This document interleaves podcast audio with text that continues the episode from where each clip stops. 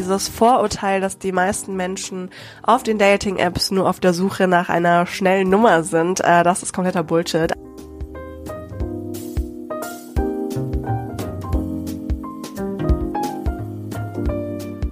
Hallo und herzlich willkommen im Sinneswandel Podcast. Mein Name ist Marilena Behrens und ich freue mich, euch in der heutigen Episode zu begrüßen. Es ist Sommer. Endlich. Die Sonnenstrahlen kitzeln sanft meine Haut, während ich auf dem Fahrrad sitze. Auf meinen Ohren Modern Love von David Bowie. An einer roten Ampel bleibe ich stehen, schaue mich um. Mein Blick bleibt an einem Werbeplakat hängen.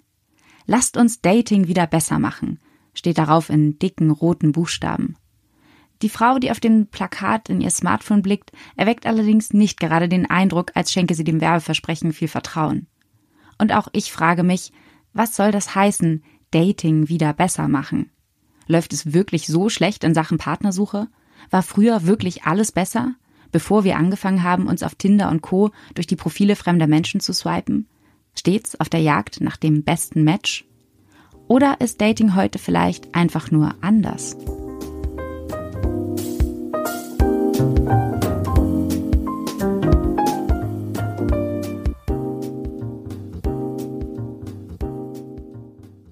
Wieder zu Hause angekommen, klappe ich meinen Laptop auf und gebe in die Suchleiste ein Online-Dating. Wirklich so schlecht wie sein Ruf?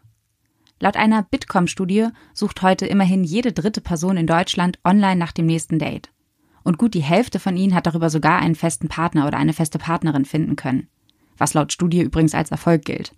Wobei ich wage zu bezweifeln, dass wirklich alle, die sich auf Dating-Apps und Single-Börsen rumtreiben, Ausschau nach einer festen Partnerschaft halten.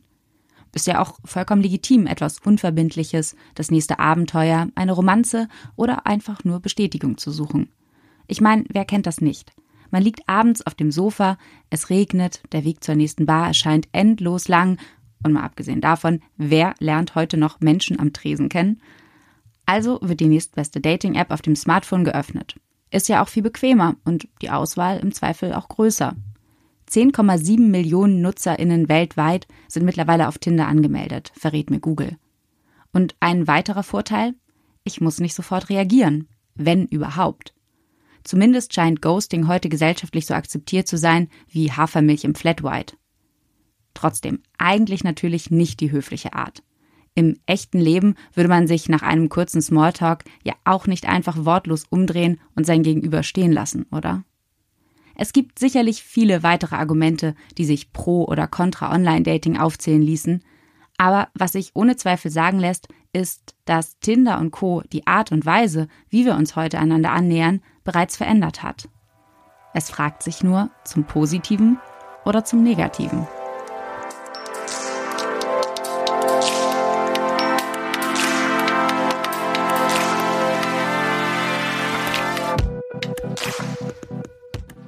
Online-Dating ist nur so gut oder schlecht, wie wir eben imstande sind, es für uns zu nutzen. Dieser Überzeugung ist zumindest Pia Cabbage. Pia ist Psychologin und erklärt auf YouTube unter dem Namen Psychologic, wie unsere Psyche halt so tickt. Und sie hat ein Buch geschrieben. It's a Date. Tindern, Ghosting, große Gefühle, was die Psychologie über Dating weiß. Der Titel sagt eigentlich alles. Es geht ums Dating. Aber nicht im Allgemeinen oder rein aus Sicht der Psychologie. Pia plaudert im Buch auch aus dem eigenen Nähkästchen von misslungenen Dates, darüber, wie sie Matches anschreibt und mit welchen Strategien sie bisher am besten gefahren ist, auf der Suche nach dem Perfect Fit. Mit ihrem Buch hofft sie Lesenden etwas an die Hand geben zu können, das ihnen im Dating-Dschungel etwas Orientierung verschafft. Und vor allem das Gefühl vermittelt, ich bin nicht allein damit. Anderen geht es auch so wie mir. Natürlich habe auch ich meine Erfahrungen mit Tinder und Co. gesammelt.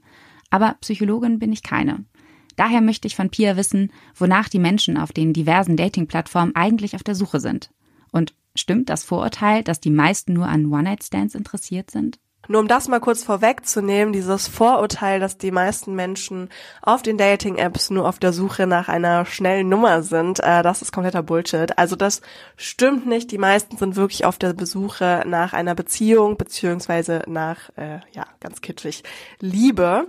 Was mich persönlich aber ziemlich überrascht hat und irgendwie auch erschrocken hat, ist, ähm, dass ungefähr 50 Prozent der 18- bis 27-Jährigen auf Tinder nicht Single sind. Fand ich richtig krass und habe mich dann auch gefragt, okay, wow, ähm, was macht ihr denn dann auf den Dating-Apps? Betonung liegt auf dem Wort Dating. Und äh, es hat sich herausgestellt, dass äh, super viele einfach nur wegen des Ego-Boosts da sind. Ne? Fühlt sich gut an, Match zu haben. Ähm, dann sind die Leute aus Langeweile da, wegen dieser ganzen Gamification, zocken da so ein bisschen rum, schauen sich ein bisschen aus Interesse um, was, ja, was so im Umfeld abgeht, aber ohne wirklich eine Dating-Absicht zu haben. Ähm, ja, das fand ich irgendwie, fand ich eine krasse Zahl auf jeden Fall. Okay, nicht alle sind nur auf die schnelle Nummer aus. Das entspricht auch nicht meiner bisherigen Dating-App-Erfahrung. Aber die oft fehlende Transparenz über die Absichten meiner Matches macht es nicht gerade einfach, die Hauptgewinne von den Nieten zu unterscheiden. Wobei das im echten Leben natürlich nicht unbedingt anders ist. Auch hier kann sich jemand als Single ausgeben und in Wahrheit bereits verheiratet sein und zwei Kinder haben. Online-Dating macht es allerdings noch einmal wesentlich leichter, sich als jemand anderes auszugeben, als man in Wirklichkeit ist, meint auch Pia. Ein weiteres Problem ist auf jeden Fall Catfishing. Das bedeutet, dass man sich online als eine andere Person ausgibt. Ähm, das ist natürlich ne, ein Extrem, aber es gibt es halt auch in abgeschwächter Form, dass man sich halt einfach anders darstellt, als man ist. Da ist, ja, das ist natürlich sehr einladend online. Das fliegt äh, nicht so schnell auf wie im Offline-Leben. Klar, wir wollen uns von unserer besten Schokoladenseite präsentieren, online wie offline. Was allerdings auffällt, ist, dass die Selbstdarstellung, eine gelungene versteht sich, in Dating-Apps immer wichtiger wird. Wenige Sekundenbruchteile entscheiden hier, ob nach links oder nach rechts geswiped wird, ob top oder flop. Ziemlich oberflächlich, mag man meinen, aber läuft es im echten Leben wirklich anders? Sind es nicht auch da wenige Augenblicke, die darüber entscheiden, ob wir uns verlieben oder nicht? Ist Online-Dating tatsächlich so viel oberflächlicher? Oder liegt das Problem vielleicht ganz woanders?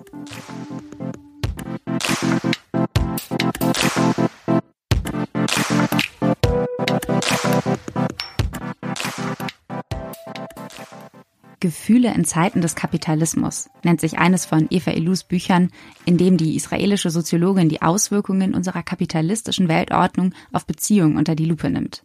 Während laut Ilus der Konsum zunehmend mit künstlichen Emotionen aufgeladen wird, erleben Gefühle im Kapitalismus das genaue Gegenteil. Sie werden kommerzialisiert und zweckrationalisiert. Lohnt sich die Kontaktaufnahme? Gibt es eine bessere Alternative? Welche Opportunitätskosten entstehen, wenn ich Zeit und Geld und Selbstoffenbarung investiere? Die Notwendigkeit, ökonomisch zu denken, mag zwar mit dem romantischen Liebesideal brechen, fügt sich aber wiederum ideal in das neoliberale Narrativ von wer viel leistet oder auch swiped, wird auch mit einer erfüllten Partnerschaft belohnt. Aber ob das wirklich aufgeht, lässt sich bezweifeln. Durch Online-Dating jedenfalls verstärkt sich laut Ilus diese Marktlogik immer weiter. Hier verwandelt sich das Selbst in ein verpacktes Produkt, das mit anderen auf einem offenen Markt konkurriert, der nur durch das Gesetz von Angebot und Nachfrage reguliert wird, schreibt sie. Und natürlich zählt auch hier, wem es am besten gelingt, sich zu verkaufen, liegt klar im Vorteil. Ich weiß noch, als ich mir zum ersten Mal die App mit dem zündelnden Feuer als Logo runtergeladen habe. Das muss wohl 2012 gewesen sein. Ich kam mir dabei nicht nur ziemlich verboten und obszön vor, es fühlte sich darüber hinaus auch ziemlich falsch an. Menschen, ohne sie jemals in echt gesehen zu haben, zu bewerten, indem ich sie hin und her wische, als würde ich online gerade nach einem passenden Schuh suchen. Ah, der gefällt mir aber, den nehme ich. Oder, uh, nee, ach, gar nicht mein Fall. Weg damit. Während sich das Gefühl von Verbotenheit heute bei vielen Dating-App-NutzerInnen angesichts der Popularität wohl gelegt haben wird, will der seltsame Beigeschmack beim Swipen einfach nicht ganz weggehen. Irgendwas daran fühlt sich nicht richtig an. Es fehlt nur noch, dass man seinen Matches eine Bewertung geben kann, erzählt mir Hannes, ein Freund beim Kaffee. Klingt ehrlich gesagt gar nicht mal so unrealistisch.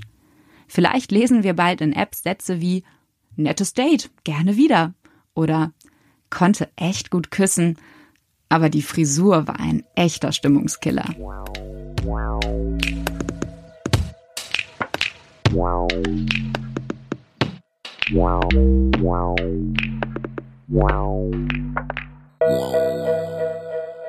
Vermutlich bedarf es solcher Bewertung aber auch gar nicht, weil der Algorithmus der Dating-Apps diese Arbeit bereits für uns übernimmt, indem er vorselektiert. Und zwar anhand eines sogenannten Elo-Scores oder Desirability Score, wie Tinder ihn nennt. Der soll die Attraktivität der User ermitteln, um ihnen ähnlich begehrenswerte Profile vorzuschlagen. Erhältst du viele Likes, swipest, was das Zeug hältst und chattest mit deinen Matches, steigert das angeblich dein Elo-Score. Wie genau das Bewertungssystem allerdings funktioniert, hat Tinder bislang nicht preisgegeben. In der Kritik stehen Matchmaking-Algorithmen allerdings immer wieder. Auch deshalb, weil sie angeblich Diskriminierung und Stereotype weiter zementieren. So hat die Dating-App OkCupid festgestellt, dass ostasiatisch gelesene Männer und schwarze Frauen die schlechtesten Chancen haben, ein Date zu finden. Das heißt, wenn überwiegend weiß gelesene Personen als attraktiv befunden werden, was die Auswertung von OkCupid nahelegen, dann wird Weißsein zu einem hohen Indikator für ein Match, sprich eine höhere Erfolgswahrscheinlichkeit im Dating-Game selbst wenn die Hautfarbe für den Algorithmus per se kein entscheidendes Kriterium für Attraktivität darstellt. Aber nicht nur der Algorithmus selbst ist Teil des Problems.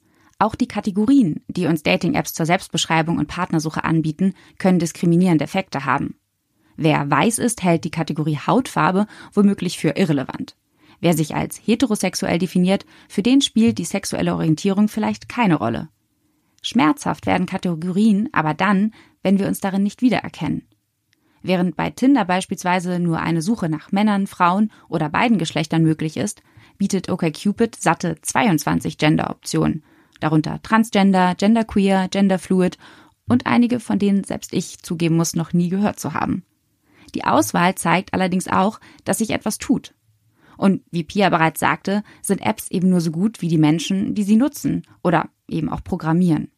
Abgesehen davon sind digitale Technologien nie neutral. Das heißt, bevor wir Online-Dating also gänzlich abschreiben, sollten wir es lieber als Teil von Kultur begreifen und die gestalten wir schließlich immer noch selber mit. Das aber bedeutet natürlich andersrum auch, dass wir all die Glaubenssätze, Narrative, Stereotype, die sich bereits in unseren Köpfen verfestigt haben, mit ins Dating nehmen, online wie offline. Daher stellt sich natürlich auch die Frage, wie gleichberechtigt sind wir heute bei der Partnersuche bzw. im Dating?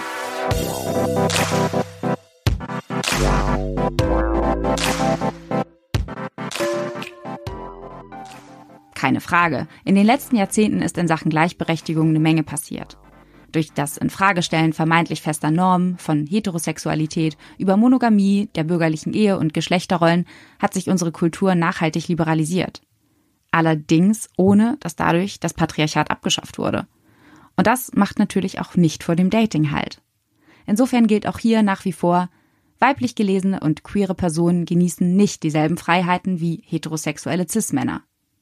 Die Autorin und Journalistin Anne-Kathrin Gerstlauer nennt das den Gender Dating Gap. Nach Jahren mehr oder minder erfolglosen Swipens und Matchens wollte sie der Sache auf den Grund gehen. Genauer gesagt ihrer These, der zufolge es insbesondere emanzipierte heterosexuelle Frauen im Dating schwer haben, einen Partner auf Augenhöhe zu finden. Erfolg, Selbstbewusstsein, Geld, was Männer häufig attraktiv macht, wird für Frauen dagegen oft zum Hindernis, meint Anne-Kathrin ich habe schon mein Gehalt irgendwie falsch äh, gesagt und weil ich das Gefühl hatte, oh Gott, sonst klingt das irgendwie nach so viel. Ähm, und auf der anderen Seite halt Typen getroffen, die dann total eingeschüchtert waren von dem, was ich gemacht habe, was ja dann auch irgendwann nicht mehr so richtig sexy ist. Ähm, genau, und irgendwie so ein bisschen die goldene Mitte, einfach so jemand, äh, genau so halt auf Augenhöhe, finde ich oder fand ich immer total ähm, schwierig. Und dann habe ich angefangen, ein bisschen zu recherchieren und habe so gemerkt, ach krass, die Wissenschaft und die Statistiken, die sind noch viel schlimmer, als ich dachte. Also das Problem ist eigentlich nicht nur eine gefühlte Wahrheit, sondern noch viel krasser, als äh, ich gedacht hätte, ne? weil wir denken ja auch so, ey, irgendwie die Welt dreht sich weiter, wir sind doch jetzt alle so aufgeklärt und so, wieso kann das denn noch ein Problem sein? Aber ja, es ist auch statistisch erwiesen eins. Liberalisierung hin oder her.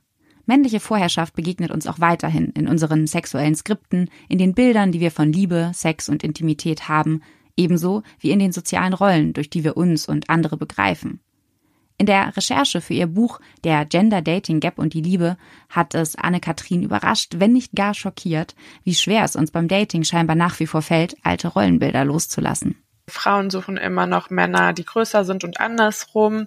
Da gab es zum Beispiel auch so eine total äh, witzige Studie, wo so untersucht wurde, wie Frauen sich auf Online-Dating-Plattformen so in ihren Fotos präsentieren. Und tatsächlich ähm, fotografieren die sich halt so wirklich, dass ähm, sie halt besonders klein wirken. Und Männer fotografieren sich halt so, dass sie besonders groß wirken, also auch so vom Winkel her, mit denen man die Selfies aufnimmt, was ich wirklich auch schon total ähm, total witzig fand. Aber ähm, vor allen Dingen in den Statistiken findet man viel auch zum Thema, was passiert, wenn eine Frau einfach eigentlich mehr Geld verdient. Ähm, da gab es zum Beispiel eine total interessante Studie, die gezeigt hat, äh, Männer sind am meisten gestresst, wenn sie der Alleinverdiener sind, was ja total klar ist, weil ähm, das natürlich mit sehr, sehr viel Verantwortung einhergibt. Ähm, und dann, ähm, umso mehr Geld die Frau verdient, umso besser geht's ihnen sozusagen erstmal, bis wir so ankommen bei einem Punkt, wo Frauen so 40 Prozent verdienen und Männer 60 Prozent. Und ab dann kippt's wieder. Das heißt, wenn die Frau dann gleich viel verdient oder mehr verdient, dann ist der Mann schon wieder gestresst. Und das ist ja irgendwie total absurd, weil eigentlich würde man ja denken, ähm, es ist doch was total Gutes.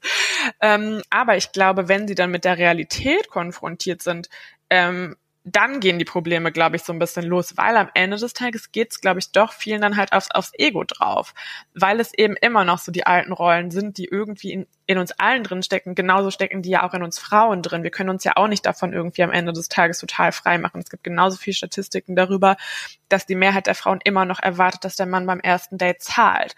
Ähm, das heißt, das steckt, glaube ich, schon immer noch in uns allen ähm, drin am Ende des Tages. Und ich glaube, dass die ähm, Rollen einfach noch nicht so neu verteilt sind, weil früher war es alles total easy. Der Mann macht den ersten Schritt, der Mann meldet sich danach, exakt drei Tage später, der Mann äh, sozusagen initiiert. Und wenn man diese klaren Regeln nicht mehr hat wie früher, dann sind, glaube ich, alle so ein bisschen lost. Ähm, und ich glaube, daraus jetzt sozusagen so neue Regeln und Rituale zu entwickeln, ich glaube, das wird einfach so ein bisschen seine Zeit, ähm, seine Zeit brauchen.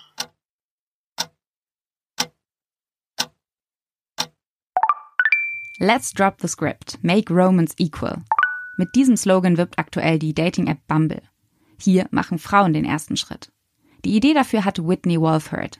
Nachdem sie 2014 Tinder verlassen und das Unternehmen wegen sexueller Belästigung und Diskriminierung verklagt hatte, gründete sie Bumble. Denn für Whitney war klar, wenn eine Frau beim Dating nicht gleichberechtigt sein kann, wie kann sie es dann im echten Leben sein? Heute sind mehr als 100 Millionen NutzerInnen auf der Dating-App registriert.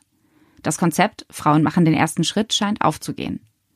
Und auch aus eigener Erfahrung kann ich sagen, es swiped und matcht sich in jedem Fall angenehmer, ohne dabei mit Dickpics konfrontiert zu werden, denn die werden von Bumble ausgefiltert. Nichtsdestotrotz frage ich mich, wird damit nicht aus einem strukturellen ein individuelles Anliegen gemacht? In dem Frauen jetzt quasi die Verantwortung zugeschrieben wird, selbstbewusster zu werden und den ersten Schritt zu machen? Erzeugt das nicht auch wahnsinnig viel Druck? Und vor allem, Profitieren nicht insbesondere Männer von der neuen Bequemlichkeit? Eine der allerersten Kampagnen, die Bumble in Deutschland gefahren hat, hatte die Zeile tatsächlich für ähm, faule Männer und forsche Frauen, was ja total das, also was ja total wieder in dieses Rollending reingeht, nämlich im Sinne von, ach krass, eine Frau, die den ersten Schritt macht, die wird so als forsch bezeichnet, was ich jetzt auch nicht besonders sexy oder cool finde. Und gleichzeitig glaube ich, dass sowas schon helfen kann, das halt auch mal so zu üben. Also, dass man da auch so ein bisschen sozusagen gezwungen wird, aus seiner Rolle rauszukommen. Aber klar, es ist natürlich nicht so in der Sache so, ah ja, Frauen sollen jetzt den ersten Schritt machen und dann ist alles gut. Weil ehrlich gesagt, es gibt auch Statistiken, die zeigen auf anderen Apps, Apps, dass wenn Frauen den ersten Schritt machen, die Wahrscheinlichkeit, eine Antwort zu bekommen, übrigens sinkt. Zweifellos. Die Liberalisierung von Sexualität und Emanzipation stellen einen wichtigen gesellschaftlichen Fortschritt dar. Gleichzeitig ist Sexualität heute gewiss nicht die Quelle von Befreiung allein, sondern vor allem ein gewaltiger Markt, der auf eines abzielt. Überfluss. Wer nicht ständig auf der Jagd nach dem nächsten sexuellen Reiz, der Auslebung seiner Freiheit und Individualität ist, scheint etwas zu verpassen. Von einer Möglichkeit ist sogenannte Sexpositivität heute eher zu einem Imperativ geworden. Und das gilt im besonderen Maße für Frauen. Eine selbstbewusst ausgelebte weibliche Sexualität wird, zumindest oberflächlich, nicht länger tabuisiert, sondern sogar als Gradmesser für Emanzipation gefeiert. Ganz im Sinne des Songs der Spice Girls I Tell You What I Want, What I Really, Really Want gilt Selbsterkenntnis als das Nonplusultra souveräner weiblicher Sexualität. Das mag im ersten Moment verlockend klingen, die Autorin und Journalistin Ann-Christine Tlusti sieht das allerdings nicht ganz unkritisch. Ich glaube, dass dieses Wissen, was man will, ja nicht nur in Bezug auf Sexualität wichtig ist, sondern im sogenannten Potenzfeminismus, wie ich ihn in meinem Buch nenne, grundsätzlich gefeiert wird. Also Frauen sollten genau wissen, wie sie ihr Leben, ihre Finanzen, ihre Beziehungen und eben auch ihre Sexualität gestalten wollen. Ich denke, dass hier Druck entstehen kann, gerade für jüngere Frauen. Also nach dem Motto, wenn du eine richtig gute Feministin sein willst, dann musst du auch die Freiheiten, die Generationen äh, von Frauen vor uns erkämpft haben, nutzen, dann musst du viel Sex haben. Es ist schon spannend, dass der moderne Kapitalismus sich so sehr um unsere weibliche Sexualität sorgt. Ständig bringt er neue Innovationen für unsere klitorale und vaginale Lust hervor, um die sogenannte Orgasm Gap zu schließen – den statistisch nachgewiesenen Vorsprung männlicher Orgasmen auf der Skala heterosexueller Befriedigung. Also ich meine nichts gegen vibrierende und saugende Sextoys, aber die Idee, Gleichberechtigung vor allem durch selbstbewusst ausgelebte Sexualität erreichen zu können, erinnert eher an libidinöse Symptombekämpfung. Nur weil Sex omnipräsent ist, bedeutet es noch lange nicht, dass er befreit ist. Vor allem, wenn die vermeintliche Befreiung auf Konsum und einer Struktur der Selbstbeschuldigung, wie es die Philosophin Eva Ilus nennt, beruht was im Grunde besagt, nicht Strukturen bremsen Frauen auf ihrem Weg zur Gleichberechtigung, sondern ein Mangel an Selbstbewusstsein und Selbsterkenntnis. Eine junge Frau, die nicht kinky ist, gilt nach dieser Logik schlicht als prüde. Auch, dass Frauen, ebenso wie Männer, unverbindlichen Gelegenheitssex suchen, scheint heute vollkommen normal, gilt nahezu als Merkmal einer unabhängigen, progressiven Frau. Nur was, wenn Autonomie zum Imperativ statt zur freien Wahl wird? Was, wenn ich mich nicht nach Gelegenheitssex, sondern nach einer festen Beziehung sehne, dann aber als bedürftig und abhängig gelte?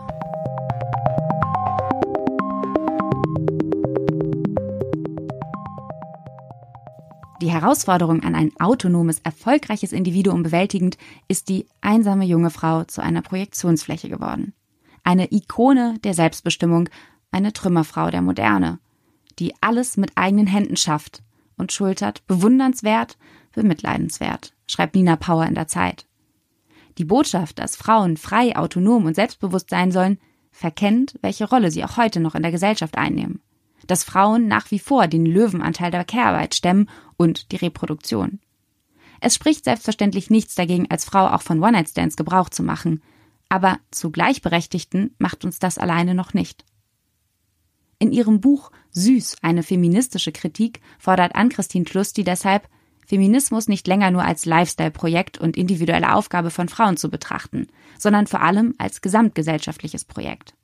Ich glaube, was vielen sexualpolitischen Debatten momentan innewohnt, ist eine irgendwie vereinzelte Vorstellung von Sexualität. Also man soll wissen, was man will, man soll eindeutig Ja oder Nein sagen. Das wird gerade Frauen sehr stark suggeriert. Und so wichtig ich diese Stoßrichtung auch finde, so schematisch finde ich sie gleichzeitig auch.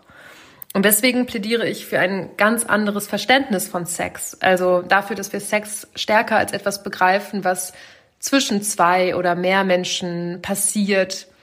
Etwas, was Menschen miteinander entstehen lassen, als etwas Intersubjektives und nichts, was A und B jeweils für sich geklärt haben und dann miteinander vollziehen. Ich finde das einfach sehr technisch. Und ich würde mir wünschen, dass wir von dieser vielleicht nur so subtil zu Vorstand kommenden Idee wegkommen und da einfach mehr, ja, mehr Freiheit gewinnen können. Also im Sinne von, dass einfach alles von absoluten Zölibat bis hin zu wahnsinnig viel Sex haben als gleichermaßen feministisch gelten kann oder noch besser, es gar nicht so gelabelt werden muss ich kenne einfach von sehr vielen Frauen in meinem Umfeld Schilderungen, dass man so in seinen früh, frühen Zwanzigern gedacht hat, das sei man jetzt irgendwie seiner eigenen feministischen Agenda schuldig, sich sexuell voll auszutoben. Und ich glaube, dass das noch nicht Freiheit bedeutet. Ich glaube, frei ist man dann, wenn man ja, sich in jegliche Richtung entfalten kann.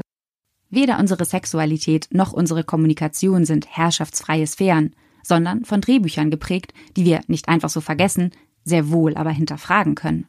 Gerade in der Betrachtung von Dating und insbesondere heterosexuellem Dating können wir eine ganze Menge über unsere internalisierten Regeln von Geschlechter- und Machtverhältnissen lernen. Und, oh Wunder, wer hätte das gedacht? Die machen sich natürlich auch in Dating-Apps bemerkbar. Schließlich ist Tinder kein wertefreier digitaler Raum, abgekoppelt von gesellschaftlichen oder ökonomischen Normen. Auch hier werden unter anderem patriarchale und heteronormative Prägungen reproduziert. Auf der anderen Seite kann Online-Dating uns auch einen selbstbestimmteren Zugang zu Sexualität und Intimität sowie Sichtbarkeit und Sicherheit für marginalisierte Personen schaffen. Es kommt eben am Ende darauf an, wie wir Dating-Apps nutzen. Pia bleibt deshalb ein Fan von Online-Dating, nicht zuletzt, weil sie nach wie vor auf der Suche nach dem Perfect Fit ist. Die Hoffnung stirbt zuletzt, oder? nee, Quatsch. Ähm, ich finde das immer ein bisschen schwierig, weil das Einzige, worin sich Online- und Offline-Dating unterscheidet, ist ja dieser Erstkontakt. Ne, sobald der online stattgefunden hat, verlagert sich das Ganze ja sowieso ins Offline-Leben. Und da online halt auch nur die Menschen aktiv sind, die man auch im Offline-Leben theoretisch treffen kann, ne, sind auch alles ganz normale Menschen, kann man sich da auf jeden Fall auch verlieben. Na klar ob online oder offline jetzt ein besseres Dating ist, das äh, ja finde ich super schwer zu sagen. Ich bin auf jeden Fall großer Fan vom Online-Dating. Einfach weil man da viele Leute kennenlernen kann und ich in meinem Homeoffice sonst nur äh, die Auswahl zwischen meinem Nachbarn habe und dem netten Lieferanten, der mir meinen Curry vorbeibringt.